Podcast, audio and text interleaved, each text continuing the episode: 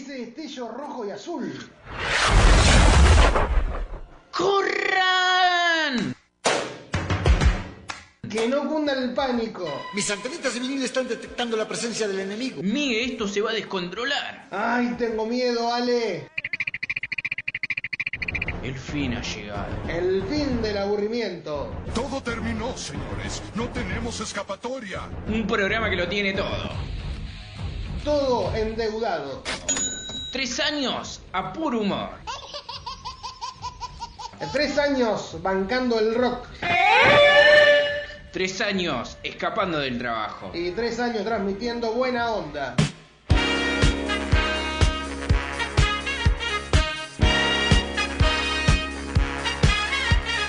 Polos opuestos.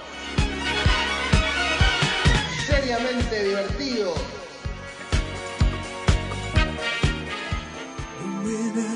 All. It's the thrill of one more kill, the last one to fall.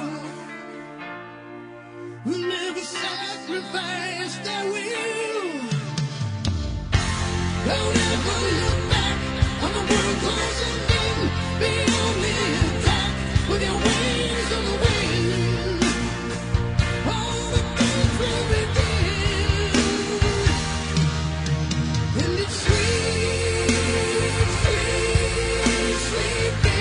Y así damos rienda suelta a esta locura linda que hemos denominado por los opuestos por la querida Nuevos Aires 99.7.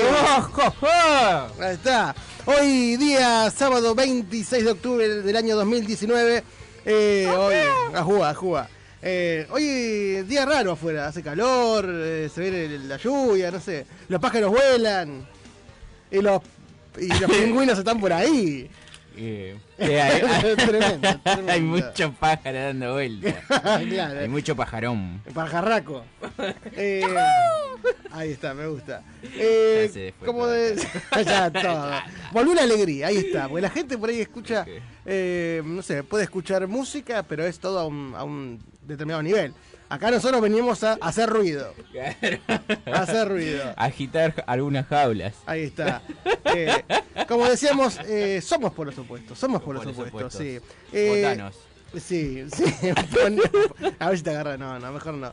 Ahorita pones pegó. Pegó ahí y ¿Qué? ya está. O sacate una foto. No, no, no incitemos a nada porque después eh, tenemos la culpa nosotros. Como decíamos, hoy un programa cargado con muchas cosas. Cargado con un montón de cosas. Hay Sí. que recordar que no hoy no salió políticos en campaña. Nos apretaron. No, nos apretaron. Me llamó Mr. Bigote y. ¿Cuánto te valgo? Mr. Bigote y Mr. Miau. Eh, ¿Los dos juntos? Sí, sí. Están juntos, están reunidos. Estaban comiendo algo, ¿viste? Me llamaron y me dijeron, Ale, no hagas el político en campaña porque estamos en un momento delicado, Delicado, delicado, del país y necesitamos paz. Así que bueno, Están pasta. claro, cedí eh, ante las peticiones. Hasta la plata. Tremendo. Como decíamos, hoy tenemos un montón de cosas. A continuación, tenemos nota telefónica Con un grande. Nahuel. Nahuel el Roble Gandolfi, vamos a estar hablando para que nos cuente un poco de la pelea que se le viene ahora el 15 de noviembre, cómo se viene preparando y desmenuzando un poco el detrás de las artes marciales mixtas. Me encanta. O MMA. Ahí está. Claro. Me gusta. Eh, después tenemos cinema. ¿Con qué, Ale? Bueno, con respecto a que es, eh, dentro de media semana, dentro de unos días se va a estar festejando, por lo menos en Estados Unidos, eh, Halloween, vamos Sí, sí. a recordar algunas películas que son bien de terror, pero un terror que no llega a asustarte, sino eh, que te causa hasta cierta gracia. Así que las peores películas de terror vamos a estar nombrándolas acá. Bueno, las argentinas son casi todas de terror. Claro, claro. Pero en este caso, doble terror. Porque supuestamente se hicieron para asustar, pero no terminaron dando miedo. Opa, opa, me encanta. Y después tenemos eh, Momento Paranormal, con un mix. Un mix. Tenemos un, todo lo de hoy es relacionado, por lo menos parte de cinema y parte de eh, todo paranormal, relacionado con la parte de eh, Halloween. Halloween. Halloween. Ahí está. eh, Bueno, mañana puede ser algún un día terrorífico para algunos. para- claro, claro, o para todos nosotros. siempre, siempre, bueno. Eh, pero bueno, ojalá que alguien gane. Sí, sí. Alguien, va a ganar, pero bueno. Evitemos. Es así. ¿Ves? evi- Todo, ¿ves? todo empatamos. Claro. Sería como algo raro. No, no sería- tiramos la moneda para ver quién la define. Claro, el que se haga- Pero bueno, eh, Paranormal tenemos un mix entre el relato, el terror. El terror. El ter- ya con eso te es dice de- todo. El relato es de terror, es de terror. Y después tenemos curiosidades acerca de Halloween. De cómo nació, de en qué lugar nació, por qué nació. Eh, Todo marketing. es la, te voy a tirar la puntita. Todo espejito de colores. Es la segunda mm, eh, tradición eh, comercial después de Navidad. O sea, con eso te digo Mira, todo. mira. La primera es Navidad. Y la segunda es Halloween. Que es re loco porque Halloween no se celebra en todos eh, los países. Pero es la segunda fiesta más comercial del mundo. Increíble. Y ¿Cómo será en Estados Unidos? Que... La, la guitarra que se ven gastar. Sí, tremendo, es todo. Bueno, pero bueno. Y después cerramos con la entrevista a Gran Bistec. A Gran Bistec, me encanta. un cierre de lujo, Miguel. Sí, eh, a todo. A, a- a- la carne al asador. Obvio, obvio, como todos los programas, Miguel. Obvio, pero con claro.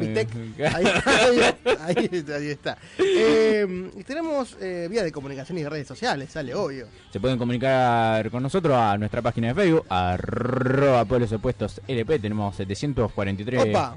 me gusta. Ahora llegamos a los 50. Ojo, ojo al piojo. También se pueden comunicar por nuestro Instagram, arroba pueblos opuestos LP. Y si no, también nos pueden llamar al 221-483-1008 o, nos mandan un WhatsApp al 221-355-0483. Mira, te canto los números de la quinela que van a salir. Y si nos llamás, te vamos a dejar un mensaje personalizado para el que llame. Claro, Ahí con está. la voz de mí eh, te hacemos, viste, como se usan esos tonos de llamada, después te queda. Claro, Después lo cortás.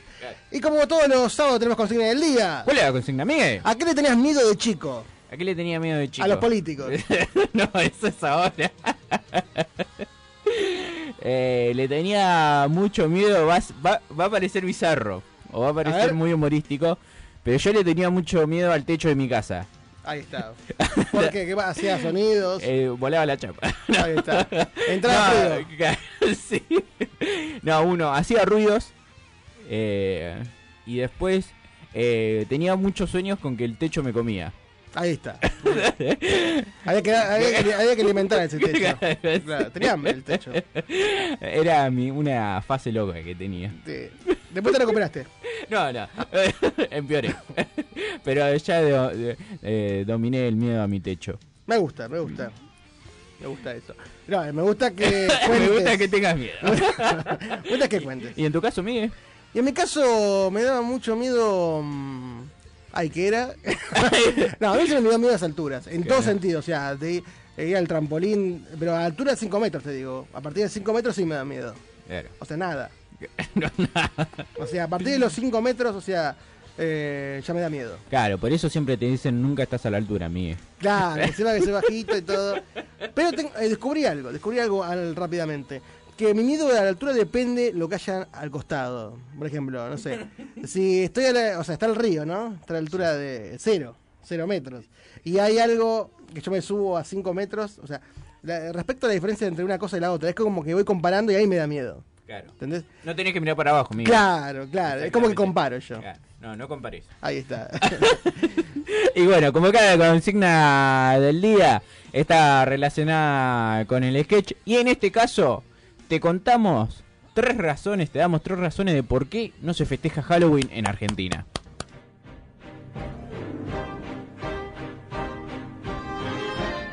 las razones de por qué no se festeja Halloween.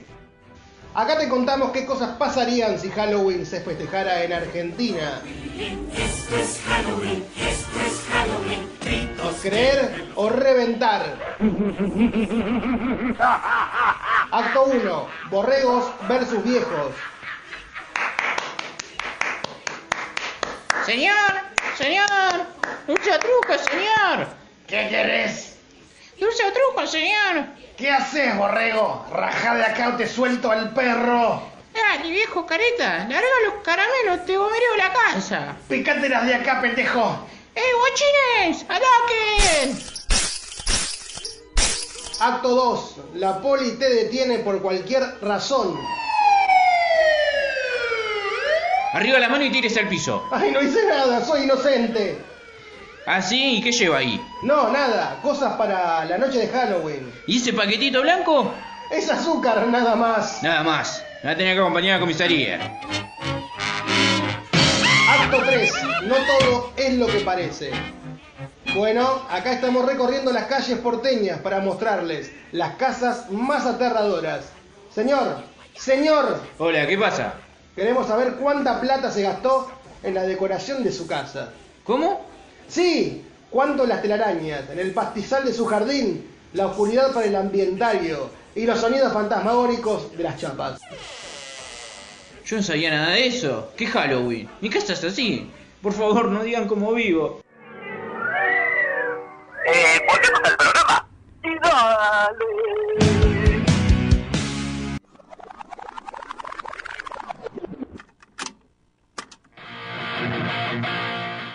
La entrevista.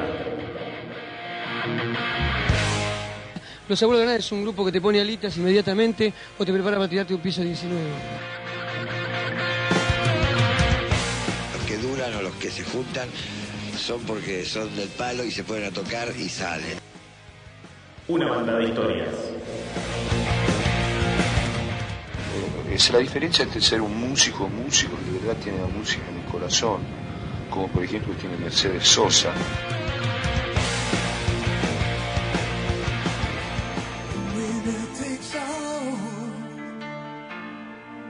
It's the thrill of one more kill, the last one to fall.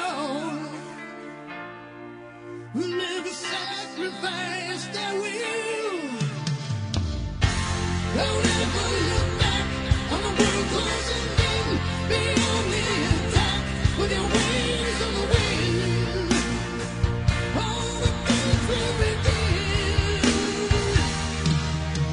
Y ahí volvemos, ahí volvemos con más por los opuestos por la querida Nuevo Aires 99.7. Y a continuación tenemos un gusto que nos estamos dando. ¿De qué sale? ¿De qué hablamos? Eh, estamos en comunicación telefónica con el señor El Roble, Nahuel Gandolfi. Hola, Nahuel. Hola, sí, ¿cómo están?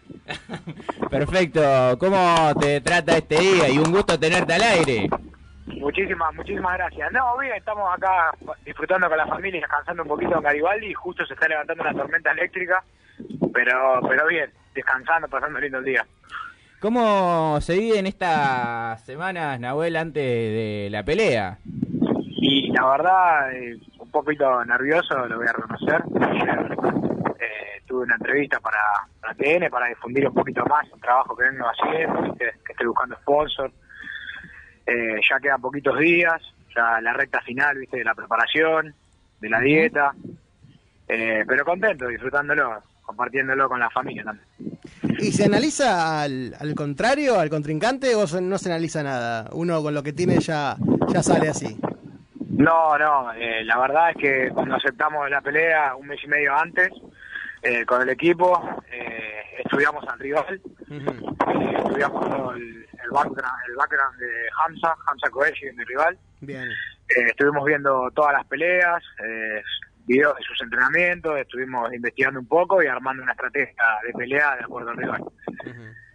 Siempre se va a mejorar y no va a estar estudiando, ¿no? Pero, pero siempre trabajando en base a- al rival. Y para quien no conoce a Koeshi, ¿con qué tipo de rival eh, te vas a encontrar? Es un luchador muy fuerte eh, y su especialidad es el wrestling, lo que es la lucha olímpica. Es un peleador que trata de meter presión, a cortar distancia, buscar el tackle, tratar de, de definir la pelea abajo, por lo general por los puntos.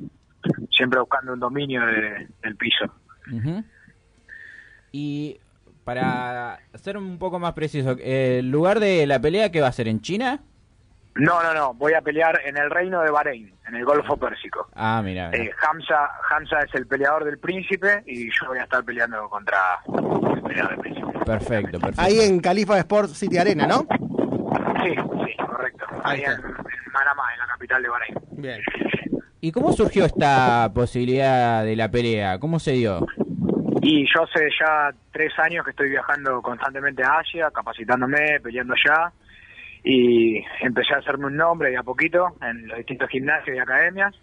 Eh, estaban buscando peleadores para el evento. eh, me vieron, les gustó, contactaron con mi manager y me contrataron. ¿Era algo que estabas esperando hace mucho?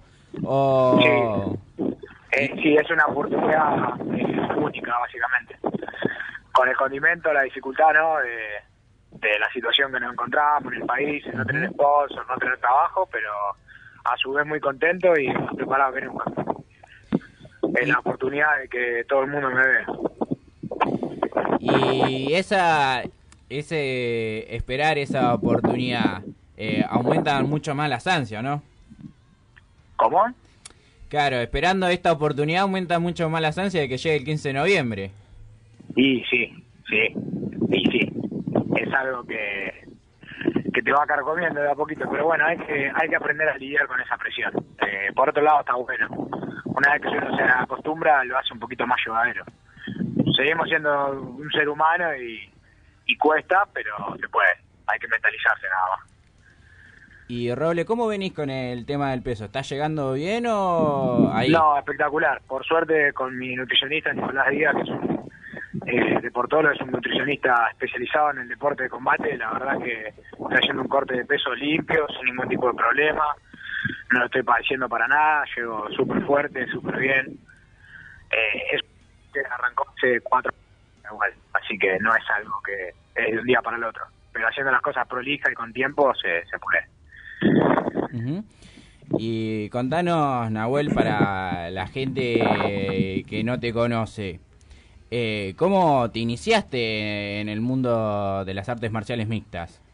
Y en un principio, cuando yo era chico, yo tenía 4 o 5 años y me gustaba jugar a los Power Rangers, eh, mi papá me empezó a entrenar en karate, él es instructor de karate, entrené eh, 15 años karate con él, y bueno, eh, después empecé a ver lo que era el mundo de las artes marciales mixtas, primero con el kickboxing, después con el muay thai, y terminé enamorándome de- del jiu-jitsu y de las demás disciplinas, entonces decidí empezar a, a competir en una modalidad que te permite eh, trabajar un poquito más completo en lo que es el combate.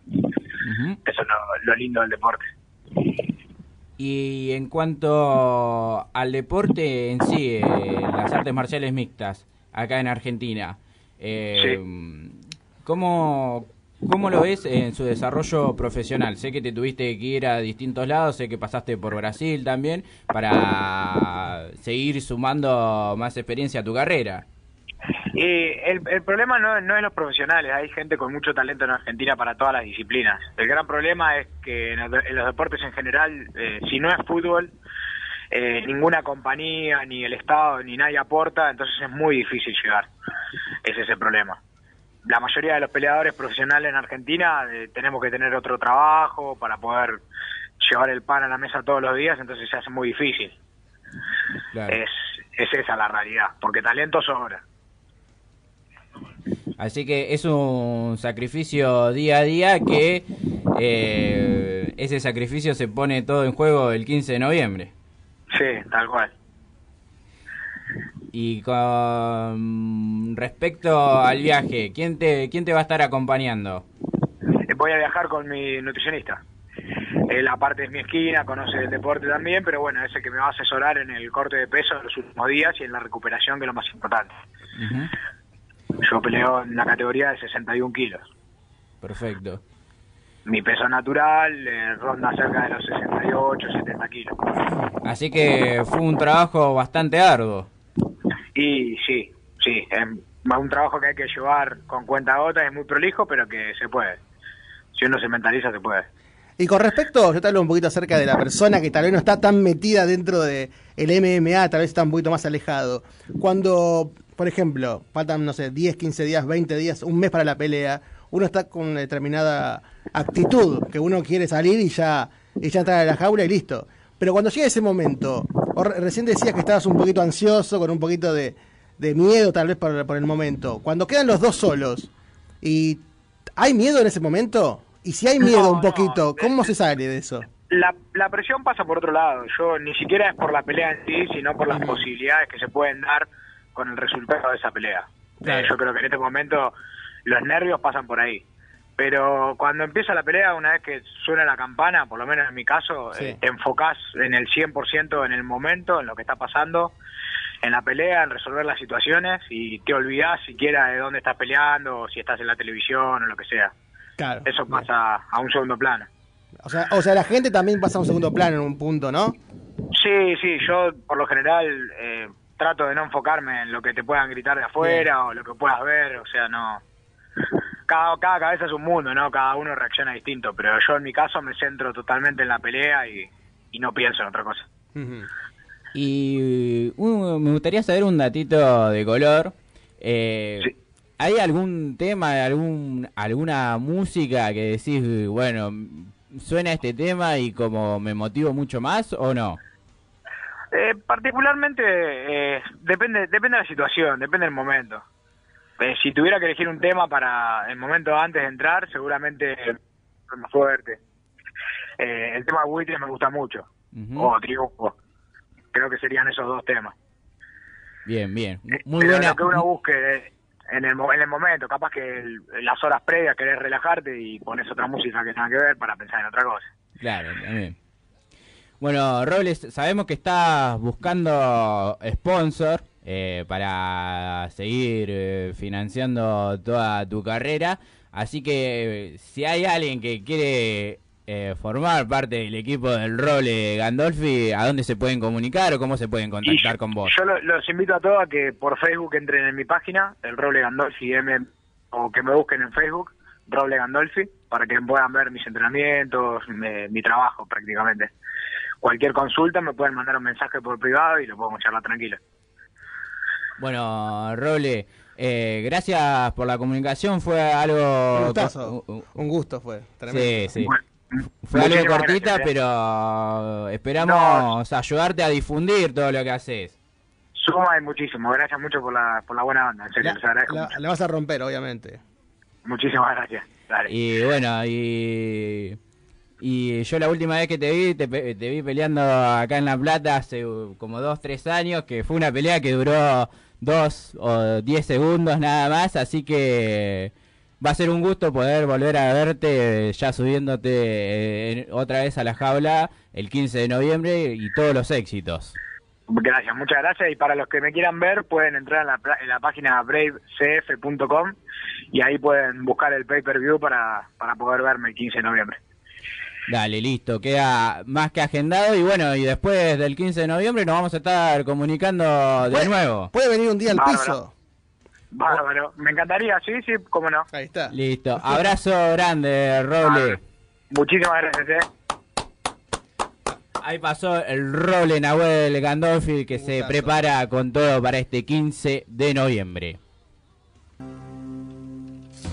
Oh Polos, llegaste a mi vida loqueando y me reí con ganas. Este hombre ha sufrido una sobredosis de humor.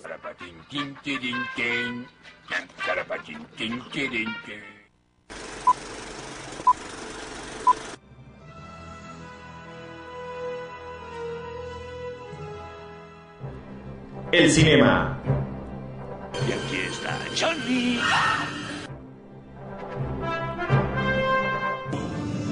Yo soy tu padre. Bienvenidos a Jurassic Park. Tu entrada a la pantalla grande. Tres empanadas que le sobraron de ayer para dos personas. Viscosos, pero sabrosos.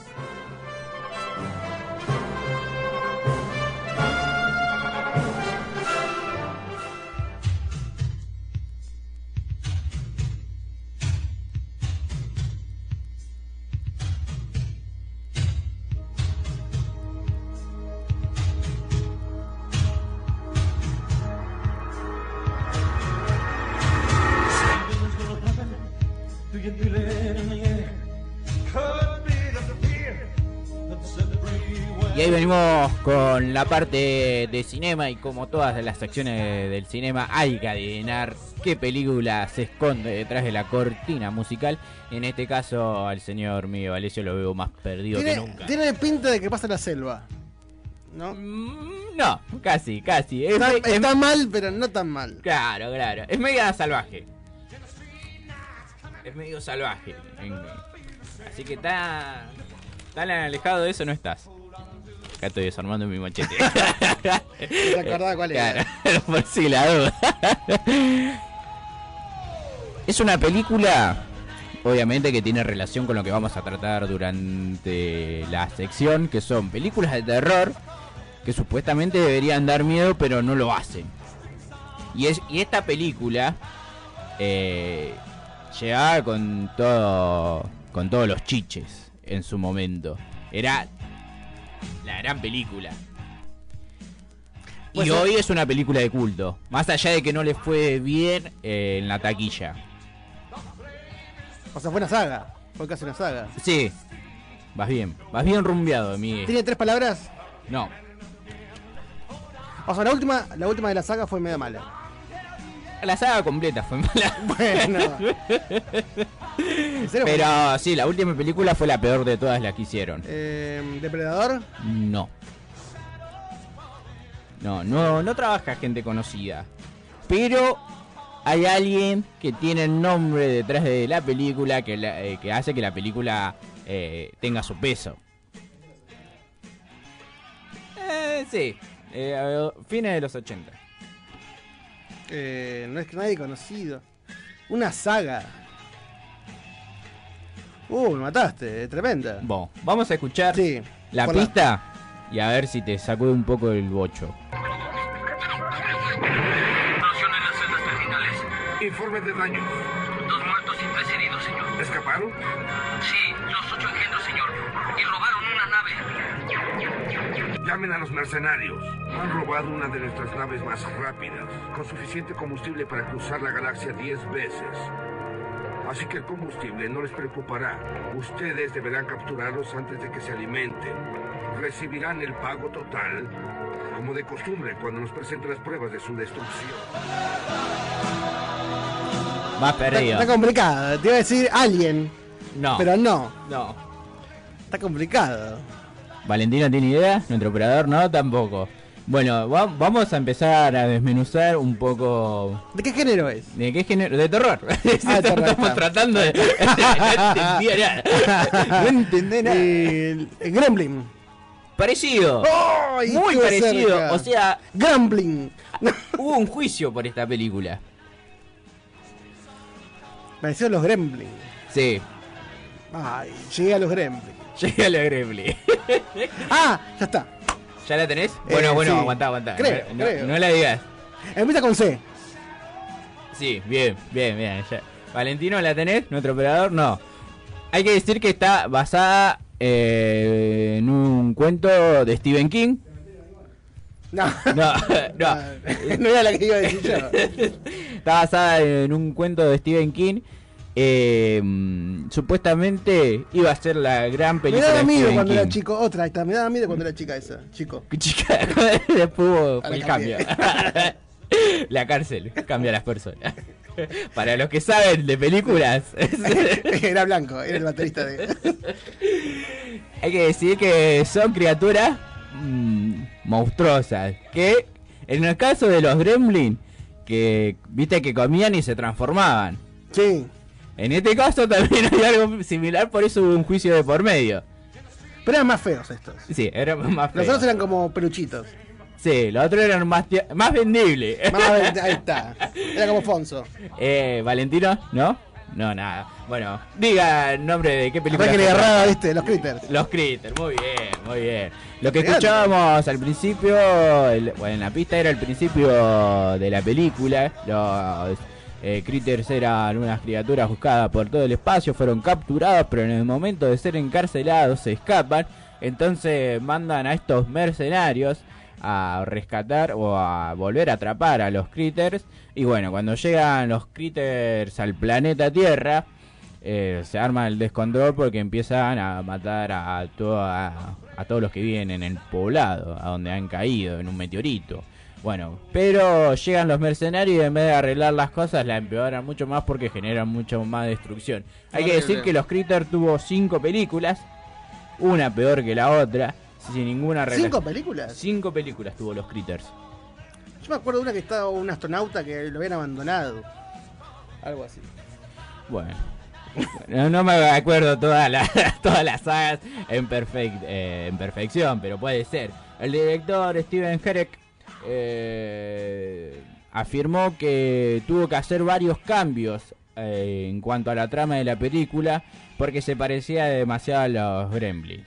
Sí, tienen aire. Eh, Sí, son muy parecidos. Los dos comen y se transforman en criaturas eh, mucho más malvadas. La única cuestión es que en este caso los critters eh, mantienen su mismo Sí. eh, su Cuerpo. misma fisonomía, pero van creciendo de tamaño, lo único. Los gremlins directamente se transforman en otras cosas.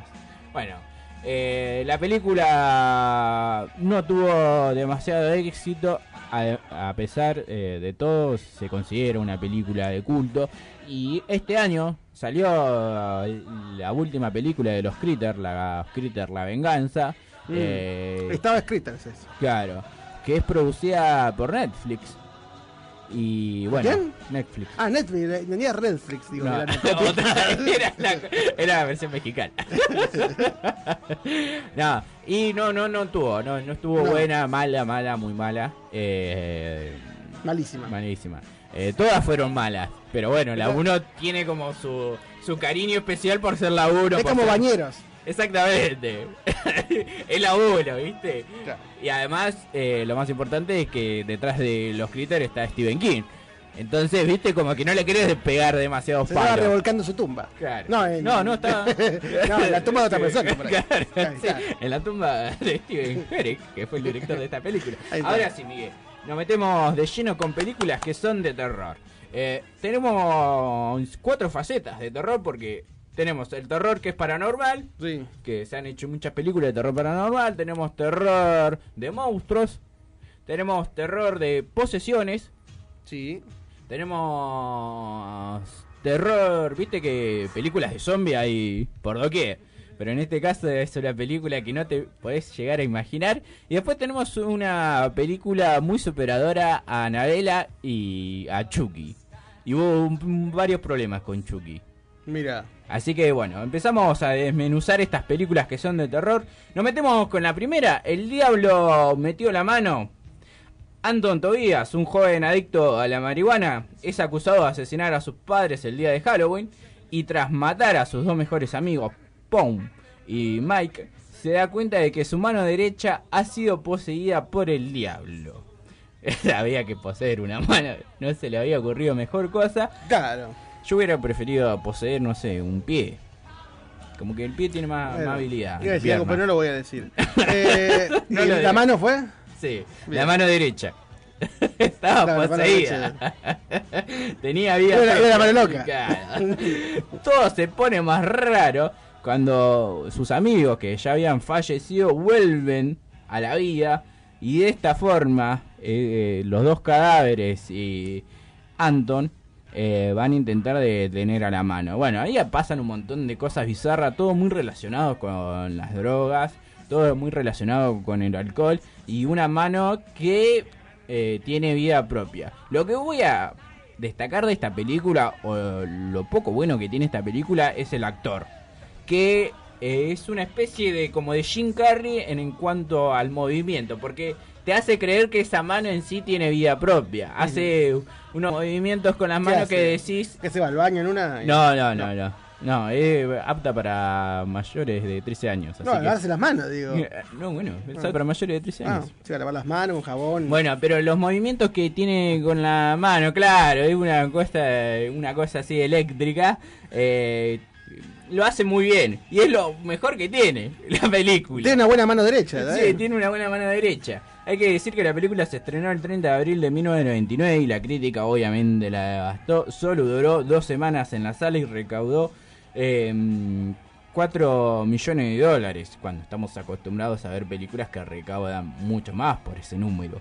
Eh, su director, Rodan Flender, eh, con este film se despidió de la pantalla grande. O sea, hizo esta película y no hizo nada más. Así le fue. Sin embargo, hay que decir que tuvo un gran éxito en DVD. Mirá. Debido a que tras su salida por DVD tuvo muchas compras ahí y ahí se convirtió en una película de culto. En el cine lo devastaron, pero hubo muchos adolescentes que compraron la película. Es más, esto fue esta película es una antesala a lo que fue Scary Movie, porque esta es la primera película de terror que de cierta manera hace burla eh, a las películas de susto. En realidad había sido con el fin de asustar a la gente, pero bueno, terminó siendo más una comedia. Y bueno, y el mismo director de Scary Movie dijo que, es, eh, que se basó un poco, que lo inspiró esta película, El, mano, el Diablo metió la mano. Eh, yo le daría un 5, un 6, hasta ahí nomás. Así que, Miguel, si te parece, vamos a escuchar cómo querían vender la película. Antón Tobías nunca se había planteado la vida muy en serio. ¿No has pensado en fijarte una meta? Para mí la vida ideal sería quedarme tirado en la cama todo el día viendo la tele mientras una pibita me cuida. El ocio era lo único que se traía entre manos. Cuatro cadáveres han sido hallados hasta ahora y el asesino sigue en libertad. Hasta que una de sus manos ¿Qué me está pasando? decidió actuar por su cuenta y riesgo. No puedo controlar mi mano. Hace cosas que yo no quiero hacer. ¿No eres mayorcito para estas chiquilladas? Oye, Y ahora, su mano no para. No quiero hacerte daño. Pues no lo hagas. Y su mano no para, no para, no para de hacer La cosas. mano loca, la mano loca. La segunda película es una película de zombies. O sea, ya, obviamente uno dice zombies y como referencia tiene a Resident Evil. Pero se han hecho películas de zombies de muchas cosas. Se ha hecho películas de zombie, zombie oveja, zombie castores. O sea, imagínate. Son, son viscos. Claro, son bizcacha. Son así- No, no, acá, acá la vuelta va a venir. sí. Bueno, pero en este caso, el director noruego quiso hacer una película superadora a todas las películas de zombies y hizo Zombies Nazi. Este film nor- noruego cuenta la historia de un grupo de estudiantes de medicina que deciden pasar unos días en la montaña. Todo iba bien, viste, meta joda, meta fiesta, meta alcohol. Meta. Meta, meta. meta, meta. Pero en un momento de la noche empiezan a desaparecer algunos de los amigos que iban, que estaban ahí. Y dice, ¿qué pasó? ¿Qué, ¿Dónde está John? ¿A dónde está Jesse? Bueno, cuestión, claro, cuestión que fueron devorados por zombies nazis que estaban congelados en la montaña y por un efecto de la luna volvieron a la vida y entonces empiezan a perseguir a este grupo de estudiantes y empiezan a matarlos uno por uno. Lo mejor que tiene la película termina. son, sí, además, son las escenas de muerte, donde para el que le gusta ver como eh, desmembramiento, ¿viste? Esas muertes eh, que son muy parecidas al juego del miedo. Sí. ¿Viste que son muertes muy rebuscadas? Gore. Claro, exactamente. Es- eh, eso es lo mejor que tiene.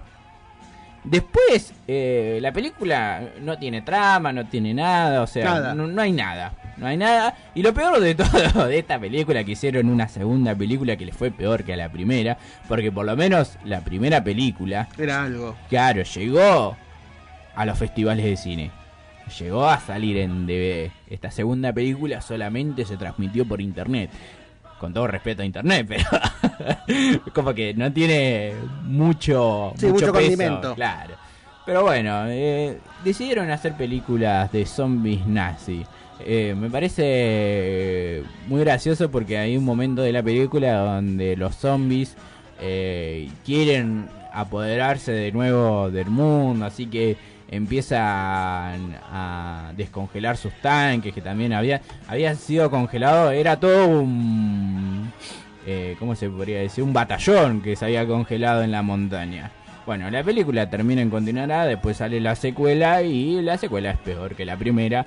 Eh, utilizaron muy mala tecnología, o sea, yo no entiendo cómo se invierte plata en este tipo de películas. Es más, eh, la película eh, le dieron 800 mil dólares para hacer la película. O sea, más allá de que en el mundo del cine no parece nada. Pero si a mí me das 800 mil dólares para hacer una Me película... lo robo y me voy a, a vivir a- Me estoy yendo a las Bahamas a hacer una película. hago, no sé, te hago un- una, un- por lo menos una película decente. Tipo como la de Barney. Claro. No lloren por mí, ya estoy muerto. Exactamente, lo mismo dijeron los nazis. se iban, comiendo. Pasemos copiloto. a la tercera película.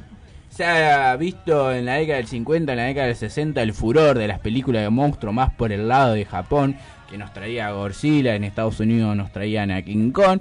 Y bueno, viste, era la también eh, la isla... mm, El planeta de los simios. Eh, no, el planeta de los simios no, sino eh, la isla, ¿cómo se llama? Isla oculta, misteriosa, de la Eh, muerte. No, el viajero este que va por distintos lados y que se encuentra con monstruos. Eh, Simba. Simba. Simba el marino. El del Rey León. No, No, no, Simba el marino. Bueno, Ah, viste que Gilligan. claro, que se encuentra con esas películas, con esos monstruos que tienen un solo ojo, esos Cíclope. Claro, esos monstruos que aparecen en el medio del océano, bueno, en los 50 y en los 60 eran furor esas películas, pero en el año 2011 decidieron hacer como una conmemoración a esas películas de terror y nació Chile Chile Rama se llama esta Chile película. Rama, mirá. Chile Rama. No, son cuatro cortos fusionados en una sola película con un hilo conductor donde no- nos cuentan distintas distintas eh, tramas eh, a- cómo se ve la gente o cómo intenta la gente de escapar de estos monstruos. Tremendo. Eh, son cuatro monstruos que hace mención a los antiguos monstruos que solían aterrar en la década del 50 y en la década del 60. Viste que está, era muy, está muy, Bueno, sí. eh, ¿cómo se puede decir? Está muy exagerado. No, exagerado no, sino que está, Ay, tengo una nuberosa. Eh, está muy em, encubierto. No, no, no, no me va a salir. Vamos a empezar a tirar palabras a lo loco, pero no importa. Estaba muy de moda la Muy- película muy de los bichos gigantes también, viste, de las arañas, de las Sí, abejas, la araña gigante. Exactamente. Y en este caso aparece un tiburón gigante, un tiburón Oh. fantasma gigante. Además de ser un tiburón gigante fantasma. Así que le hicieron como una combinación. Es una película que. Una película mexicana que tuvo su éxito en el país. eh, debido a que a mucha gente le causó mucha gracia la película. La verdad que es muy graciosa la película porque está hecha en blanco y negro. Mira. Entonces te retrotrae a esa década del 50, década del 60 donde eran furor los monstruos. Y ahora, Miguel, Los monstruos. nos metemos a la última película, ya Sí. quedando pocos minutos. La venganza de Pincocho. Exactamente, conocimos a Chucky. Obviamente el muñeco diabólico, conocimos a Anabela, viste que viste que ahora está de moda poseer objetos. Claro. En este caso, en la década del 90 también, decidieron convertir a un personaje tan cariñoso como había sido Pinocho en un personaje más aterrador y, y nació la venganza de Pinocho. El asesino Vincent Gorro entrega a, a su abogado un Pinocho de madera Bueno, le, y su única le entregó a Pinocho. su- la única posesión que tenía este delincuente y una prueba rescatada eh, de sus crímenes, de los crímenes que había cometido el delincuente. Y entonces el delincuente es eh, condenado a muerte. Sí. Pero bueno, al dejarle el Pinocho a su abogada, eh, hay algo que se esconde dentro de ese muñeco de madera. Cuestión que todo empieza a salir mal cuando la hija de la abogada descubre a Pinocho. Viste, era, su- eh, era su cumpleaños, entonces la abogada se había olvidado. Quería un Pinocho, quería el abogado. Eh, la abogada se había olvidado de, de comprarle el regalo a su hija, entonces, bueno, la hija ve al Pinocho y dice, ah, qué lindo regalo, qué sé yo. Y entonces la madre, para no quedar mal, le decía, uy, no, me olvidé de comprar tu. Sí, sí, to- tomalo, tranquila. Como Krusty. Claro, bueno, pero cuestión que la niña empieza a enloquecer un poco con este eh, muñeco debido a que ya empieza a hablar con el muñeco, empieza a haber escenas medias raras donde el muñeco empieza a hacer cosas malvadas, por ejemplo, a tirar mujeres por la escalera, empuja a una nena frente a un autobús y el autobús la atropella, entonces todos sospechan de, de la nena que está haciendo todas estas maldades, pero en realidad el que se oculta detrás de todos estos asesinatos es Pinocho. Pincocho. Pinocho que en realidad no es Pinocho. Es Pin 7. ¿Qué era? Es eh, el alma del asesino Vincent Gorrot que está dentro de Pinocho y anda cometiendo todas estas cosas, eh, estos asesinatos. Y bueno, obviamente deja mal parada a la nena, que la nena intentan de como meterla en un psiquiátrico, pero después de tanto así y vuelta, la abogada se da cuenta de que Pinocho está vivo y entonces la abogada contraataca contra Pinocho en un intento de quién ganará, Pinocho o la abogada. Tremendo. Eh, no te voy a contar el final. No, porque- creo que no voy a ver tampoco. Pero bueno. Pero bueno, amigo, ¿te parece si escuchamos algo de la película?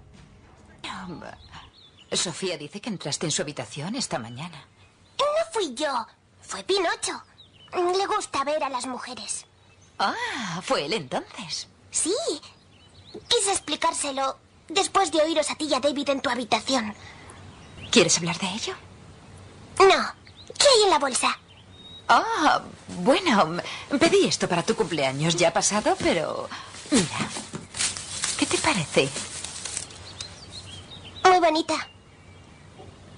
¿No es la que querías? Cielo. Sabes que Pinocho no nos pertenece. No. Tengo que devolverlo. Tú me lo regalaste. Tú habías pedido esto. Pinocho solo está de visita. No. Primero me abandona papá. ¿Y quieres que Pinocho me abandone también? El miedo se apodera de polos opuestos.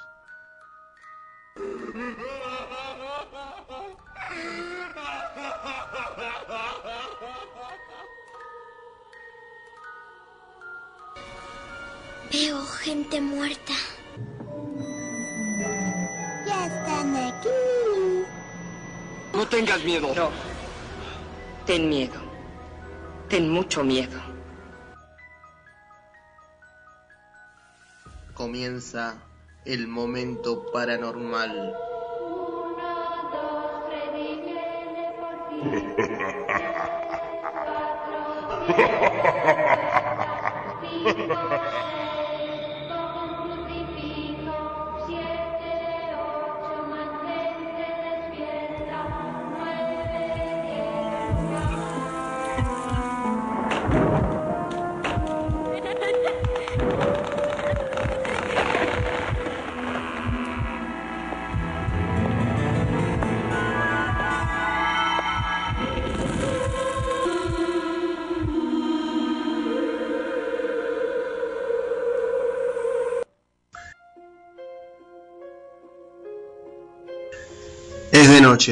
y las farolas del alumbrado público apenas iluminan esta parte de la calle.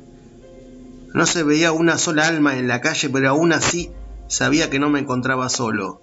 Iba tras de mí. Nervioso, me abrí paso entre ese tramo desenfocado entre la oscuridad y las luces, dispuesto a emprender el camino a casa. Hoy había sido un día muy extenuante y lleno de trabajo duro. Lo único que quería era estar en mi hogar.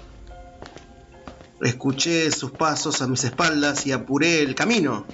Metí las manos en los bolsillos de mi abrigo, buscando protegerme del frío que soplaba en mi dirección. Una de esas ráfagas invernales que parecen cortar tu piel sin compasión y te quitan el aliento. La piel se me puso de gallina y el corazón se me aceleró.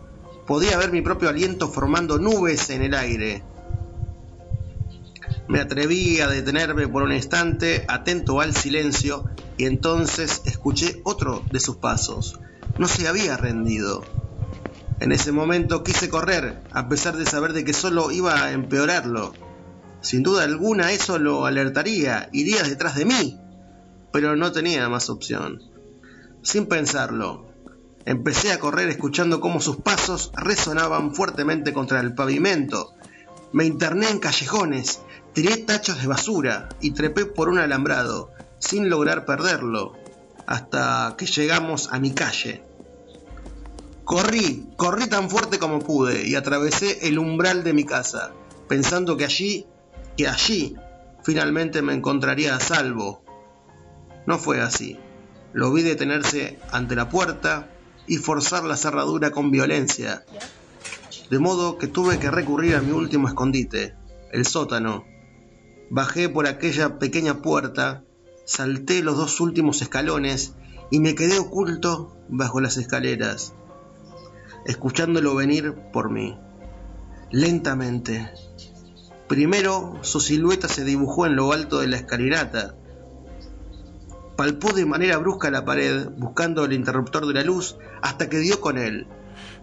Escuché su respiración pesada e irregular. Después bajó muy despacio, bajo la precaria iluminación de la bombilla que parpadeaba en lo alto. Sentí que se acercaba a mí, poco a poco, pero entonces se detuvo. Sus ojos miraron con horror la habitación entera. El sujeto de uniforme azul dejó escapar un gemido mientras miraba la sangre que empapaba las paredes, el congelador a rebosar de restos humanos y sobre la mesa quirúrgica lo que había sido mi última cena. Me acerqué a su espalda, muy sigiloso, y aproveché para vaciar en su garganta el contenido de la jeringa que se encontraba en mi mano, paralizándolo por completo. Buen trabajo, oficial, murmuré junto a su oído, antes de que perdiera la conciencia. Parece que ha descifrado el misterio del asesino del condado. Cuando lo vi caer al suelo, una sonrisa sádica se dibujó en mis labios. La persecución había llegado a su final.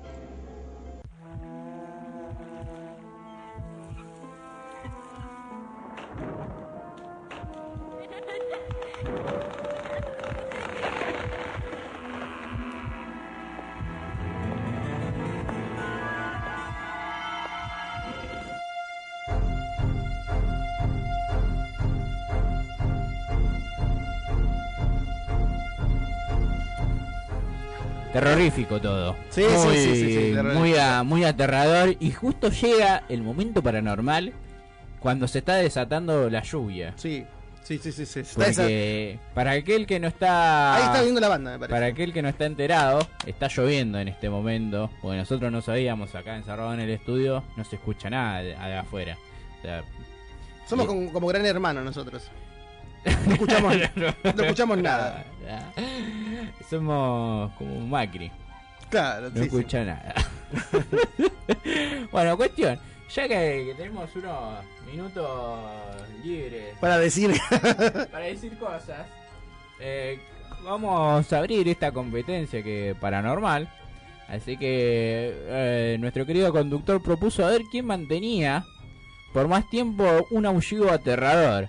Así que cuento uno, dos, tres y La banda para mí se va a ir. ya con- Sí, ya con esto ¿Dónde se estamos? va. ¿Dónde estamos? ¿A dónde hemos a llegar? Ver, ¿quién mantiene por más tiempo el aullido? ¿Qué será un aullido? ¿Qué sería? Claro, sí, un aullido. Así que cuento uno, dos, tres, a ver quién Uno, mantiene más tiempo el aullido. Uno, Uno, dos, dos, tres.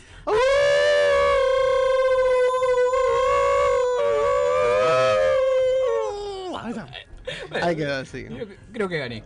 Ganó, ganó. Dale, bien. Garro, garro. Eh, Me encanta, me encanta. Eh, eh, ¿Con esto- qué poco? Con qué poco hacemos programa. Y así podemos hacer una segunda competencia. La próxima hacemos un. Tiramos las cartas, eh, el tarot. En cualquier momento, Miguel, abrimos una sucursal. Llamamos, eh, decimos a la gente que llame y ya está. Bueno, queríamos abrir así este momento paranormal. Eh, me gustó el relato. ¿Me escuchaste? Sí. me, gusta eso, me gusta cuando escuchas la relata, me gusta eso. Eh, yo no lo escuché de vuelta, porque me da mucho miedo a mí. Es más, me mojo los pantalones. Pues me fui a cambiar los pantalones, ¿viste? Está todo mojado. Yo no voy a contar más nada de lo que ha dicho, señor. Me- ¿Te parece si nos metemos de lleno Sí. con la sección en paranormal? Me encanta, me encanta. Dale, arranque nomás. Tenemos que hablar. Es la semana de Halloween. Sí. Eh, En realidad es el 31, pero bueno, pero lo hacemos antes porque. Porque lo- así, Porque- así lo decidimos. Así lo decimos. Así se deciden las cosas. Así se deciden las cosas. Tenemos que decir que Halloween se festeja el 31 de octubre, el último día del calendario celta. O sea, venía de los celtas. Claro. Originalmente proviene de una festividad llamada. Samhain. Samhain. Sí, Samhain. Eh, ahí se honraba a los muertos y se pensaba que los límites entre el mundo de los vivos y de los muertos era muy débil en esa noche. O sea, en esa noche era como que por ahí Estaba muy los muertos hacían fuerza, hacían, hacían fuerza y traspasaban. E iban de cuerpo. Claro. Eh, entonces ahí podían pasar, sí, sí, sí. ¿Cómo los muertos sabían eso? No sé. Pero era ese día que el- podían pasar al mundo de los vivos. Eh, Halloween viene de Al Hallow Eve. Sí, sí, sí. Y se refiere al Día de, lo to- de Todos los Santos. Una celebración que puso la Iglesia Católica. que reemplazaba al Samhain, ¿viste? Como hacen competencia. Claro. Hacen competencias. Al zamballón. Al y ahí empezó el y ahí el zamballón. Que no me- a mí no me gusta. A mí tampoco. Es horrible. De acuerdo a una leyenda irlandesa, Oh, ay. eh, los Jack o' Lanterns, calabazas con caras talladas y velas en su interior, llevan ese nombre debido a un hombre llamado Jack, a quien por haber engañado al diablo en más de una ocasión se le prohibió entrar al cielo y al infierno. O sea, quedó ahí. Claro, quedó en el NI. No el tenía pasaporte. Claro, quedó en el aeropuerto. Claro, quedó en el aeropuerto. Como Eh, aeropuerto, como Tom Hanks. Tom Hanks, gracias, Miguel.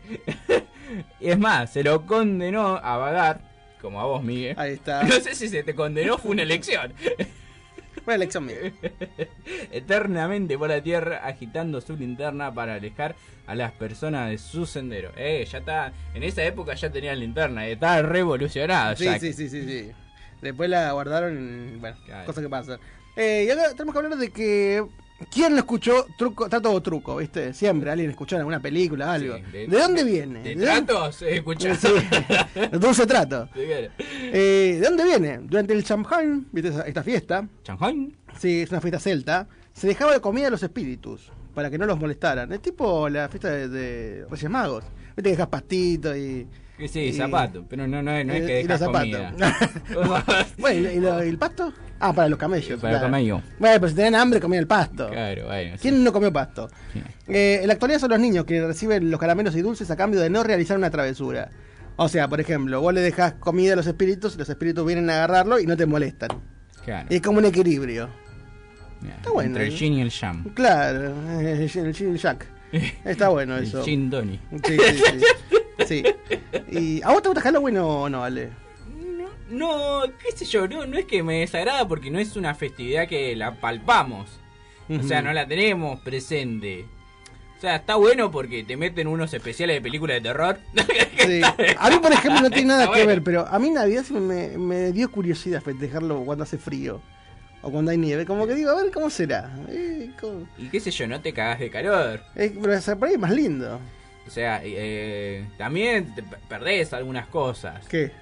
Y, por ejemplo, la, eh, ¿Qué perdida? la pileta, el apelopincho. No me gusta. A medianoche, viste, hace un calor, te tomás la sidra, te tirás al apelopincho. Y te ahogás ahí. Claro. No, y pero después no la contás. Pero tenés que limpiar la pileta, se caen todas las hojas. Un asco. Qué mala onda que sos, Miguel. Sí, digo, hace- que- quiero que haga frío. Bueno, la gente del sur no hace calor. Me No. puedo ir más cerca. en vez de irme a otro lado, me voy acá cerquita. No a todo el mundo le gusta Halloween. Yo no tengo nada en contra de Halloween. Es más, porque para mí, una, eh, qué sé yo, nunca me invitaron a ninguna fiesta de Halloween. Tampoco me pinta lo de disfrazarme. eh, porque me parece gasto. Pero bueno, hay algunos que le sacan su rédito. Por ejemplo, en Belleville y Lionis está prohibido que las personas mayores de 12 años pidan caramelo en Halloween. O sea, hay restricción. Mira. Los adolescentes y adultos que lo hagan pueden enfrentar multas de entre 100 a 1000 dólares. ¡Upa! Se puso complicada la cosa. Como que no qui- ahí no quieren, no claro, quieren. no, olvídate. Eh, bueno, es una buena medida para abastecer de recursos al Estado. Se podría empezar, a dep- se podría empezar a implementar acá. Eh, depende, depende de dónde vaya, porque después también es lo mismo. Hay una fobia de Halloween. ¿Ah, sí? Se llama Samhainafobia. Es el miedo a esta celebración. Si la tienes, mejor quedarte en tu casa. Eh, sin embargo, no está del todo justifi- injustificada. Los niños tienen doble riesgo de sufrir un accidente de tránsito en Halloween. Mirá, No sé por qué, pero es así. porque hay gente alcoholizada como vos, Miguel, que maneja. Yo no manejo, no manejo. El otro sí. Sí, maneja un programa y así sale. Así sale, así sale. Eh, Ebrio. ¿Qué le pasaba, viste? ¿Qué tendría que ver? Eh, Hace una risa macabra, ya que estamos. Me encantó. Tremendo. Guárdelo, señor operador. No, no lo guardé. Esto lo hace un profesional nada más. Eh, guau. Hay que decir también que los animales son muy... ¡Ah! ¡Ah! Viste, ahí está. ¿Qué es eso? Un animal. Un, ¿Qué, qué- qué clase de animal? Ya que, ya que lo ha hecho, señor Miguel, ¿qué clase de animal acaba de hacer? es un pájaro mm, eh, Martín Pescador. Mira que bien. Eh, con definición y todo. ¿Qué clase de pájaro? Uno que tiene alas Sí. Y a veces vuela. Porque es medio vago. no quería volar mucho. Los gatos negros suelen ser considerados de mala suerte. Acá tenemos un gato que hace cuatro años estamos condenados. Porque se piensa que alguna vez acompañaron a las brujas. Algo parecido eh, pasa con los búhos. O sea, supuestamente gato y búho son mal presagio. Opa. Bueno, entre gato y buitre, no sé con quién quedarme. Claro, es, un tema, es un tema.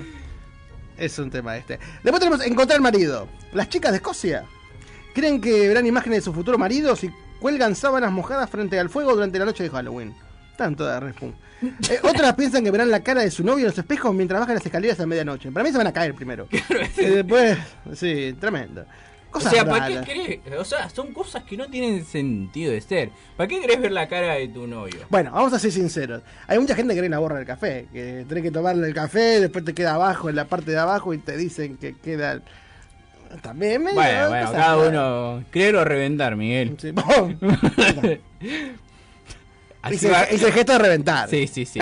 Hoy está metiendo unos efectos de sonido. Yo no tenía, no lo veía. Ahora voy voy a subir a YouTube este efecto de sonido. Claro. Voy a hacer los, los propios. Yo no te veía con ese talento, Miguel. Hay que ver muy bien. Me van a, me van a sacar bueno. Festividades chinas. En Oh. China existe el Tenchi. El, ¿Cómo? El Tenching. El Tenchi. Sí. Una tradición de Halloween que implica colgar linternas con forma de dragón y otros animales en las calles para guiar a los espíritus hacia sus hogares terrenales. Para honrar a los muertos se deja comida frente a sus retratos. En Hong Kong eh, se festeja el Yulan, donde se emprenden fogatas y se ofrece comida a los espíritus. ¿Cómo está el tema de la comida? Como que todos ofrecen comida. Sí, pero también en un punto es como un miedo, ¿no? Es como que tienen miedo ese espíritu. En vez de decir, uh, son no le voy a dar nada, Claro. que ellos no me hagan nada, no. porque como que vos le das algo para que no te hagan nada. Claro, yo esperaría que haga algo por mí, después Claro. se lo compenso. Claro, ¿y por qué ellos no pueden hacer algo por nosotros? Claro. Por ejemplo, Si están muertos, están al pedo. pero pueden, no pueden agarrar tal vez cosas, ¿viste? Y Yo no necesito cagar. Pero por ejemplo, vos tenés que cortar el pasto. Y por ahí el espíritu viene y yo te lo corto. Claro. Y vos acá Bueno, pero ahí, eh, ahí estás negreando. No, ahí, estás No, negreando. porque no le pagarías directamente. No, Ah, no, no, no, ahí ya... no te de onda. No, no, ahí está, estás negreando como en las aplicaciones. Pero bueno, pero yo creo que hay espíritus que son buena onda.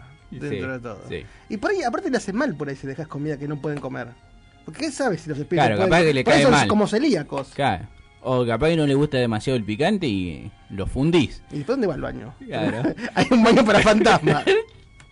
Pero... Bueno, si empezás a sentir un olor muy fuerte es que se descompuso. te descompuso. más, desco- más descompuesto de lo que está. Claro. Eh, hay que pensar en los espíritus, ellos piensan en nosotros muchos. Es así. Y lo último, tengo que hablar de algo real. O sea, lo, lo anterior fue todo real. Pues esto es algo que Pero pasó eh, y está documentado, registrado todo.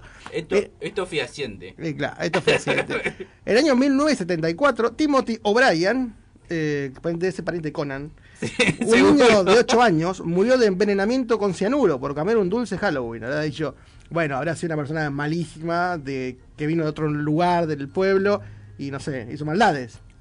Los investigadores descubrieron Malo, malo, malo. descubrieron posteriormente que su padre lo había envenenado para cobrar la póliza de seguro de 20 mil dólares. Un desgraciado. Sí. También había intentado envenenar a su hija. O sea, Así que terrible el padre. terrible. Eh, encima cobró los 20 mil dólares. Eh, el Estado siempre funcionando mal. Eh, ¿Vos querés, eh, lo- creés que dándole cosas a los espíritus no te van a hacer nada o no tiene nada que ver eso? No, no tiene nada que ver. Porque tampoco te asegura darle cosas. Capaz que le das algo a los espíritus y también te hacen guachadas. Son malos. ahí. Claro, claro. Pero siento que es como es como que vos contratas un guardaespaldas, ¿no? Sí. Es como que vos le pagas un guardaespaldas para que te, te cubra alguien y te, a- te hace algo. Entonces vos tenés un, ah, mira, que tengo un guardaespaldas.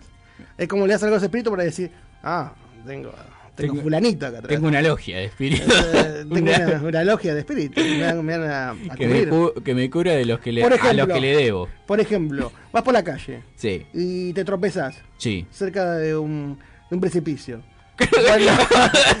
Era seguro que algún pozo, algún algo que han dejado en la calle. Claro, ponele. Y, y te estás cayendo vos. Y el espíritu va y te salva. ¿No te gustaría eso? Sería muy loco, sería muy flashero. Pero te salva- Ya dudaría de mi estado. Pero está bueno. Hay gente que piensa que creer en algo está bueno. Está bien, ¿no? ¿Qué Yo, no, yo no jamás voy a juzgar las creencias de la gente.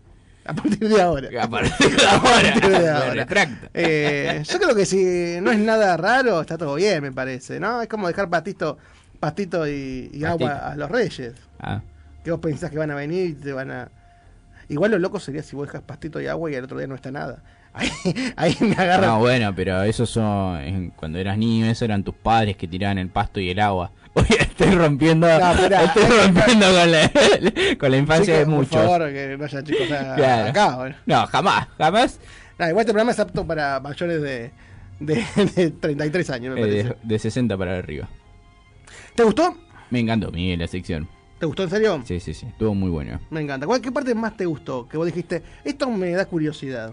Lo que me dio curiosidad, ya, ya te digo. No, fue el tema de la fobia. No sabía que existía la fobia hacia esta festividad. Bueno, que obviamente acá no se ve porque no- alguien que tenga fobia acá en Argentina sobre Halloween es como... Porque aparte tampoco está tan me- extendido. Claro, Pero me imagino que debe haber gente que tiene fobia a la Navidad, tal vez. También. Que dice, Sí. no quiero, no quiero. No, olvídate, es una buena excusa para no comprar regalos o regalar cosas. No, no. Atrás, Navidad, atrás. ¡Satanás! Habiendo dicho todo esto, habiendo. Nos vamos, bien. Nos vamos. No, vamos No, todavía a- no queda, todavía Ah, queda, no, todavía queda. Obviamente, queda lo mejor ahí. Ya estaban los chicos preparándose lo de Gran Bistec. Que espero que sigan después de escuchar toda esta Sí, zaraza, ¿a dónde a vinimos? ¿A dónde hemos llegado? ¿A dónde vinimos? Al mejor Eh, programa de la ciudad de La Plata. Me encanta eso. Habiendo dicho todo esto, eh, vamos a, a cortar un poquito con esta dulzura, con este momento terrorífico pero bizarro también a la vez. Sí, sí, Cortamos un poquito. Como todo por los opuestos. Vamos con un temita y volvemos con esta locura linda que hemos denominado ¿Cómo vale? ¡Por los opuestos!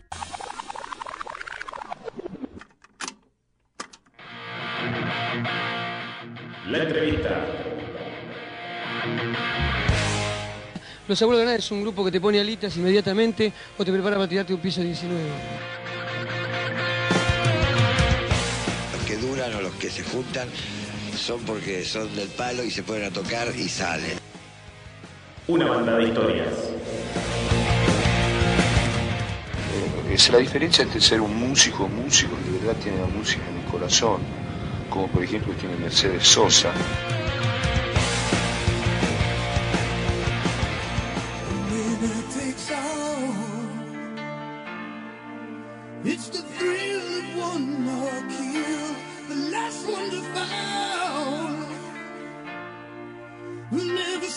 Sacrifice their will.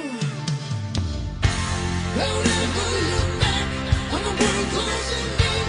Be on the attack with your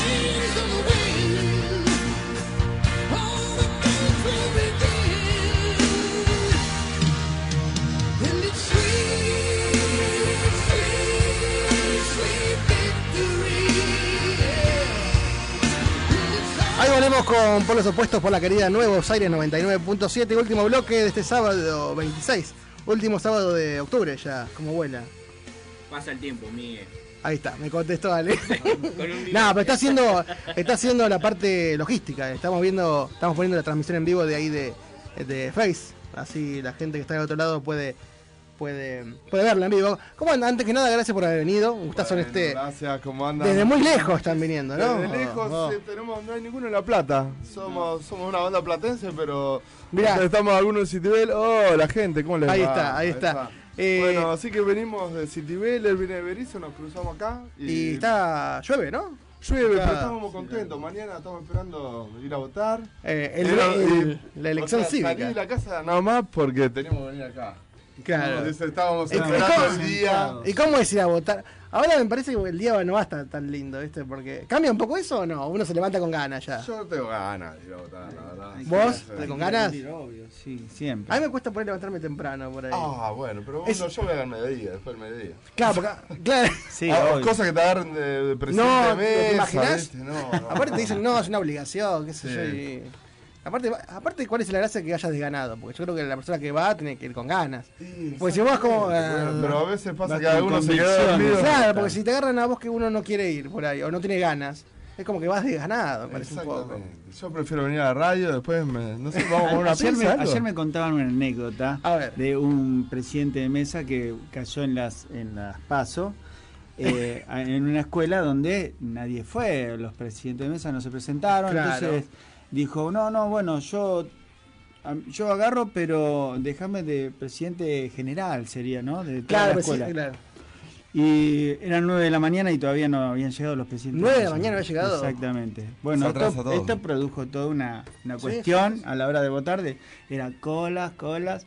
Claro. Y, Nunca se recuperan claro, esas y horas, siempre te no, quedan sí, a vos bueno, y la anécdota Sí. viene en que eligen a, a un hombre y se eran los dos primeros, dice, bueno, los pusieron de presidente de mesa, un hombre grande, y le dije yo, él contaba, ¿no? Dice, yo le dije, cualquier cosita, me preguntas a mí. Dice, estuve todo el día, tenía problemas de próstata el hombre, así que... Dice, a cada rato iba al baño hasta las 7 de la tarde y se me quería morir. Y Bueno, capaz que después me quería morir hasta las 12, Claro, pero bueno. cosa. Oye, Saro, ¿qué vas a hacer? Vamos al programa, estábamos esperando, Claro. hace unos días no nos conocimos, nos estamos conociendo acá. Y en- vos me invitaste, nos invitó, va a tocar también algo en plan, pero justo te contaba que estamos justo en etapa de grabación, ¿viste? No importa, la próxima. Así obvio. que tenemos ganas de mostrar lo que estuvimos grabando, ¿viste? Antes que nada. Genial. ¿Lo querés presentar? A ver, ya tenemos ¿Presentamos un tema? lado. Bueno, Sí, nosotros dale. somos Gran Bistec, para U- empezar. usted, para, Primero, para- ahí para está. empezar, Gran Bistec. Eh, presente el tema y el operador ya le decimos tal tema y sale, y sale. muy bien. Ahí está. Dígale al operador, dígale al operador, presente el favor. tema y. Ahí está, ahí está. Bueno, vamos a presentar. Primero somos Gran Bistec Rock Sin Fronteras. Ahí Y está. le presentamos nuestro primer single. Monedas de Nuestro Amor. último trabajo eh, se llama Monedas de Amor.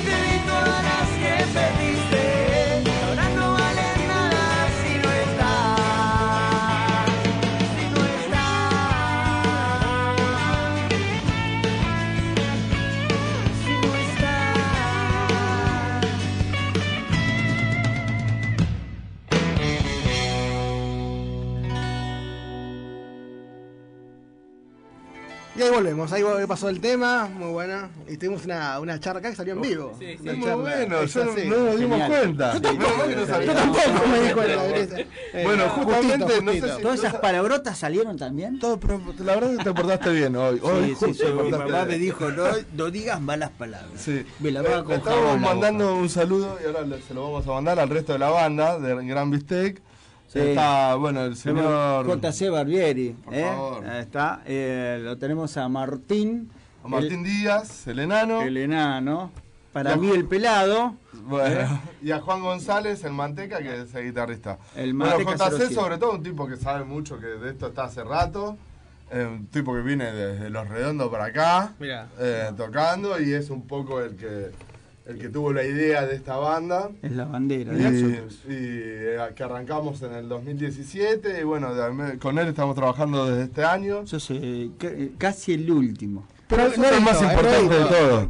Ahí es la última corporación La transferencia. Con el enano que entró y Y la, no, no quiso venir más nadie y bueno, zafé. Es que como dijo JC, de golpe la gente como esto, y ahora ya está, ya copó la banda, ya es el líder. Y hablando de todo, de todo un poco, ¿por qué el nombre? Eh, es una pregunta que siempre Uh, hacemos. es una pregunta hubo, que- hubo peleas internas, eh, riña de gallos. Sí. peleas de galgos, eh, Sí, todo y- un y- poco. Y, después de todo eso, JC dijo Gran Bistec y dijimos, sí, JC. Nadie le preguntó bien por qué. Ahí Y hay un montón de. Nadie- dijo que había un nombre. Claro. Salió el nombre. Sí, salió Gran Bistec dijimos. Gran Bistec, Gran Bistec. Listo. Al otro día teníamos el logo y ya está, no se cambia. Así que em, el gran JC dijo, JC, hay algunas unas lenguas que dicen que... Palabra mayor de- sobre el gran bistec. Por los pasillos de la villa se comenta. Se comentan cosas, pero sobre este gran churrasco. Eh, nosotros claro. somos internamente, en nuestro grupo, nos cariñosamente nos decimos hola churrasquito, churrasco. porque nos deseamos buen día, todo como, Mira. como buena banda de amigos y Me de rock and roll. No, hay un diálogo cariñoso. Cariñoso. Es como, eh, listo, serio. Besito Eh, con corazoncito. Yo creo que todo. tiene que ser. En los mensajes también, ahí, corazón, beso, todo. Y no, no tanto, porque por- no, no tanto porque por ahí eh, yo soy eh, de eso, pero digo, esto me van a mandar al No, Esto lo- esto lo van a guardar y lo van a editar y lo a van a- veces, como así como nos queremos, a veces también Sí, obvio, tenemos. Claro, Y somos cinco personas con eh, eh, cinco pensamientos distintos. Y a veces cuesta eh, engranar todo eso. Pero una vez que engranó, empieza a, a moverse Claro. y eso es genial. ¿Y qué, qué es lo mejor que ustedes encuentran en Gran Bistec? Que vos digas, mira, tenemos muchos defectos, pero esto. Y el rock and roll. El puntapié. El rock and roll es lo mejor que Yo tenemos. creo que lo mejor es cuando dice un, dos, tres, ¡pla! Cuando Ahí está. empieza. Cuando Claro, el capo dice Cuando un, arranca, dos, tres. es, es como cuando arranca un auto, arranca listo. arranca la máquina, sí. Bueno, estuvimos tocando bastante, estuvimos en Lugosi eh, el sábado pasado, ¿fue? Ajá. Eh, nada, muy lindo gente. Ahora eh, estamos planeando, estuvimos tocando el día de la primavera y ahora nos dedicamos, ahora justo tenemos un tiempo tranquilo, así que estamos eh, terminando de mezclar otros temas. Decidimos, De- decidimos de tener este tiempo tranquilo para trabajar un poquito más otros temas. Estamos Y- con temas nuevos ya haciendo, si bien hay algunos que faltan mezclar y faltan grabar, ya nosotros ya tenemos ganas. Igualmente tenemos algunas sorpresitas, ya les vamos a comunicar. Ni bien tengamos la fecha, Genial. hay Sí, una que estamos por ahí, vamos a ver qué, qué hacemos, pero nada, siempre haciendo nuestra música y contentos de, de eso. Y con el tema de ensayos, ¿cuesta? Eh, o, hay un momento que Dos ya veces está? por semana ensayamos. Dos veces por semana. Sí. ¿Cuántas horas? Ensayamos lunes y jueves, de 6 a 9, De seis a más o menos. sí. Bastante, Y costar. Bastante, sí. Costar cuesta porque cada uno tiene su ocupación. eh, no vivimos de la música. Claro. Entonces, eh, algunos dejamos cosas, la mayoría dejamos cosas de lado y, o colgadas y salimos volando. Para, che, chicos, estoy llegando, ya llego. Esa es ¿Y, y típica. qué pasa cuando alguien está, está de mal humor o les pasa algo? ¿Se Suele. juntan igual? Sí. O decís, che, no, no puedo hoy? Sí, No, eh, no, no, tratamos está. de solucionar Está. el problema, ¿viste? Y tratamos de que si hay mal humor, que salga a flor de piel también, un poco. Está bueno Así no queda adentro y se saca y después se termina solucionando, porque básicamente...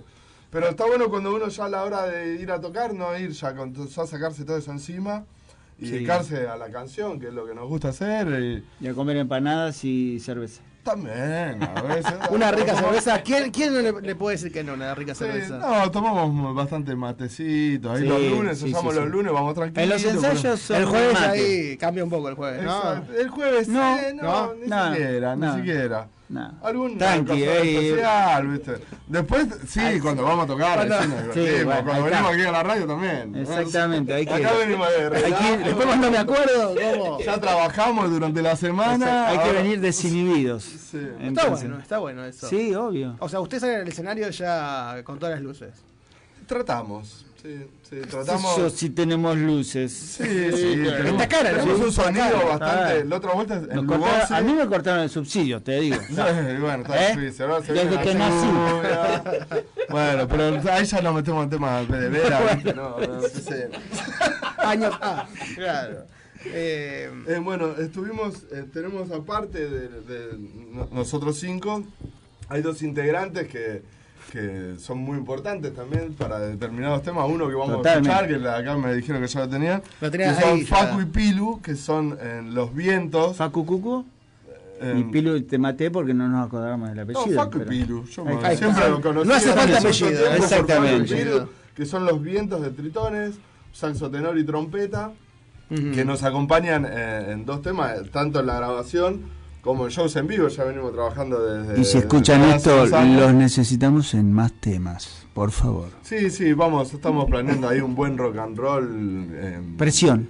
Se sí, llama vamos. esto presión. Bueno, unos chicos que están divinos, de esos tocan Sí. el reggae, pero bueno, en acá vienen a hacer nuestro rock y le ponen su impronta también. Y, Y estuvieron bueno. acompañando en el estudio y tenemos un tema. Ah. Ahora ¿Cómo- tenemos cómo? un tema. Hay más, ¿Qué pero tenemos uno para presentarlo. Ahora vamos a presentar un, un tema ahí está. más. Ah, mírenlo al operador y pongan cara de que, Nuestro que último salga. tema, agradecemos acá a, a ustedes. Si quieren, seguimos hablando acá por Facebook, chicos. Sí, claro, la Síganos. transmisión sigue por Facebook. hay, que, hay que acordarse que está. Pero presentalo vos, presentalo vos. Bueno, bueno, que tengo voz de presentador. eh. Bueno, para todos los oyentes, el segundo, el segundo, eh, ¿cómo se llama? Corte, Hay corte Ah, de nos difusión de seguir- Corte pueden seguir por Estamos, YouTube. Gran Bistec. Sí. Ahí van a estar cuando te veo estas monedas.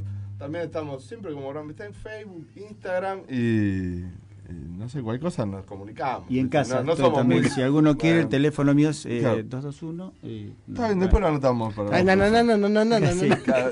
Ah, ah, ah, ah, ah, ah, dijo Susana. Escucha. Las redes sociales, o sea, no, somos bastante simples de ubicar, así que, Claro. que ustedes al toque nos llaman, nos mandan mensajes, chicos, vengan, Y nosotros en el acá Face, estamos. en el Face tenemos también eh, algunos temitas en vivo. Que En vivo, hay tres en vivo y dos en estudio, me parece, creo que vi. Sí, no, no hay Sí, más. bueno, Eh, completos, bueno. eh, sí, pero bueno, nos gusta meter así, onda, porque las cosas en, en estudio a veces siempre suenan bien, Sí. pero es más importante lo que suena en vivo para... Le- a es lo veces que le mucho mejor. recomendamos a todos, que, que nos vayan a ver en vivo. En nuestro caso es mucho mejor, me Es lo que nos gusta. ¿no? Y sí, tenemos un sonido. Que no escuche el estudio. Humildemente, Que no escuche el humildemente, estudio. Sí, yo me escucho muy Vos porque querés, te- querés el cariño fraternal de la gente que te va a ver. Gracias, sí, gracias, gracias. Presentá su temita. Ah, bueno, ahí estamos. no Para todos los Cuando oyentes. tengamos nosotros venimos, sabemos. Dale, cuando quiera, cuando quieran, obvio. Para todos ustedes, eh, cuando te veo.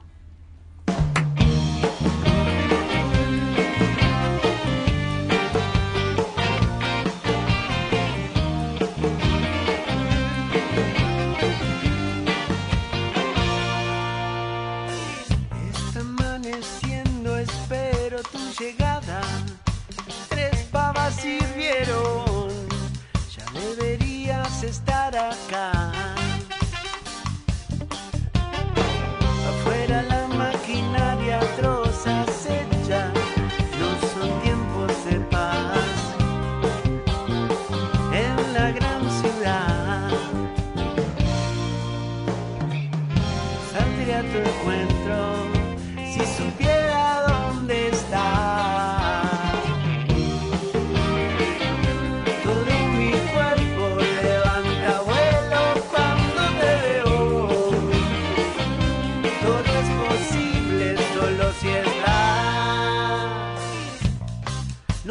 el tiempo y desespero.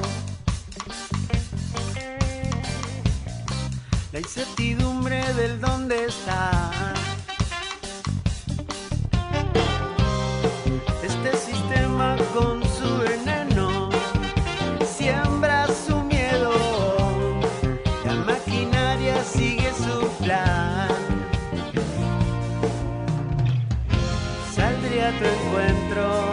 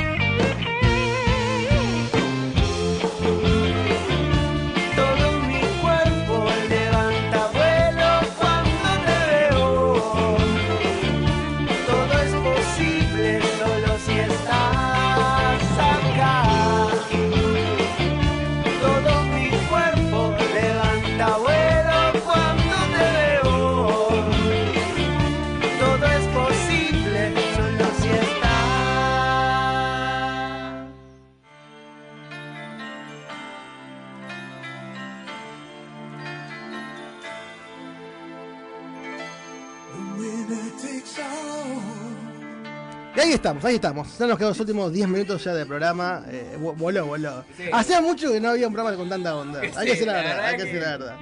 Eh, fuera del aire y dentro del aire. Ahí está dentro del aire. del- Gracias. Pero estamos Gracias, igualmente transmitiendo en vivo todo el tiempo, eso Claro. está bueno. Está eso bueno. O sea que, o sea, gente, del programa. lo- los que no estuvieron en online eh, se lo perdieron. Claro, ¿se estuvo muy bueno. algunas confesiones? Para ahí estuvo mejor en el online que en el, en el vivo al aire.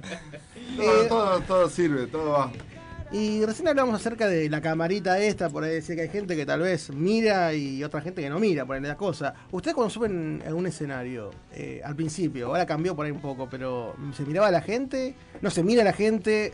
¿La gente ya no, no cuenta cuando suben? Eh, ¿Cómo es la cosa? A mí me encanta mirar a la gente, siempre me gustó estar ahí cuando se puede. También el otro día en, en escenarios más chiquitos que por ahí, o por ahí hay veces que la luz que, viste, Sí. te dan y no se ve. De- depende de los escenarios, qué sé Claro. yo. Pero me encanta. La otra vuelta, cuando tocamos allá en, de día en Berizo, para el día de la primavera, con un sonido grande, en un día precioso, Sí. qué sé yo. Muy y bueno. la gente es lo que me da más alegría que te da, en definitiva. Porque convengamos que hoy en día, en- para tener una banda, para hacer músico, para estar en esto, te tiene que gustar, más que nada. Sí. ¿no?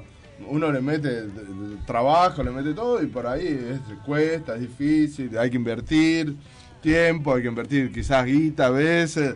Está difícil la mano Casi para siempre. todo, casi siempre. Sí, sí, cuesta, cuesta. Eh, O sea, si vos no disfrutás esa devolución que te hace la gente o esa... Pero lo más, puedo, puedo, puedo- Obvio, algo, sí, como lo más importante a veces de la, de la- eh, yo por ejemplo soy eh, un agradecido a la gente que nos va a ver. Entonces yo soy un, no me considero artista, me considero un, un payasito, hago un No. show. No, no, pero bueno, es así. Y yo estoy entre la gente, antes de subirme al escenario, es más, si me lo han hecho, que arrancan a tocar y yo estoy entre la gente, eh, o ha- haciendo algo. Y yo subo corriendo al escenario, parece a propósito, pero no es así. Es como que me dicen, dale, vení que tenemos que arrancar. Esa cosa. Yo me muevo entre la gente y termino de tocar y sigo entre la gente porque soy muy agradecido a esa gente que, que son amigos, eh, parientes, familia, ¿no? Que amigos de amigos, de todos, que nos hacen un esfuerzo. Hoy en día para ir a ver una banda es un esfuerzo. Eh, por ahí no está el esfuerzo en la entrada, sino en, en estar en un lugar sentado eh, implica mucho dinero, lamentablemente. Pero, somos muy yo soy muy agradecido de eso. Eh, y no, no, no. eh, también lo uso como para romper el hielo del, del- del estar en, en un camarín esperando la ansiedad, viste, de salir y toda esa adrenalina. eh, bueno, yo la maté ahí entre la gente. Eso está genial. Para mí. Es la manera. Claro. Y lo que también está bueno es que la gente es- esta que va eh, en- no solo por ir, sino por después, eh, está muy atento cuando nosotros estamos tocando. Quizás un poco por mérito, algo de mérito tienen nuestras canciones, para que la gente eh, esté realmente escuchando y cuando aplauden o cuando le pinta pegar un grito o cuando le pinta saltar o algo, eh, es natural y se nota y eso yo estoy agradecido de eso también. Y agradecido a ustedes que nos invitaron también, porque si no, No, nos, un- nos damos una mano entre todos. Un gusto, obvio. Sí. obvio. Eh, Y la otra que había preguntado en el, en el inicio de. De la. Que, mm, ay, Eh, estoy grande, ya me olvido, no tomé la pastilla antes de venir y bueno. Se caía desmayado. Ahora, Eh, ¿qué había decir? Sí, sí, ver. ¿Tenés para tomarme la presión, querida? eh, creo que no me acuerdo la No pregunta. importa, pero ¿te quedaste con ganas de decir algo? Diga, diga, diga. Pero Confesiones. Me, me olvidé lo que quería decir, perdón. Eh, ¿Qué te iba a decir? Eh, Yo voy a ¿qué- meter qué- una pregunta. Dale, meta, meta, meta. Ah, meta. la mierda. Me gustan las preguntas. Guarda que comple- tiró la. O sea, usted está a muerte con Gran Bistec. Es, la, yo, Sí, es el único sí. proyecto que tengo. Sí, no, hay, eh, tenemos gente que está en otro proyecto. Los dos guitarristas son los dos, eh, tocan en etiqueta negra. Eh, son, eh, viste. Bien. Y, y, bueno, y una banda que está- se cumplió 15 años, viste. Claro. Y vienen, viste, porque y siguen y seguimos todo, porque nos gusta y porque suena bien, viste. Entonces, nunca se sabe qué va a pasar, viste. Yo eh, tengo 43, cumplí hablando de edad, vos. Sos un pendejo, loco. Sí. Eh, yo, te, yo te daba Yo me mucho diste más, ya sé. Sí, sí, pero bueno, perdón, viste. eh. No importa, no importa. Lo que yo me pasa es que siento tengo miopía, entonces Yo me siento de- debe ser eso. Eh, la cuestión que hace, toco de los 16, 17, hace varios años ya. Y pasé por varias bandas, por varios estilos. Entonces, viste, qué sé yo, que puede pasar, no es que estamos muertos, eh, todo. Hoy en día tenemos toda la camiseta, no se sabe qué va a pasar, que viste, todas las bandas penden de un hilo. Sí, quizás. sí, sí, Hay sí. muchas cosas que por ahí te- un mal día de uno, una mala discusión, una mala fecha, algo, un poco de desorden. Son cosas que. O del algo que camino, no- cosas no del camino.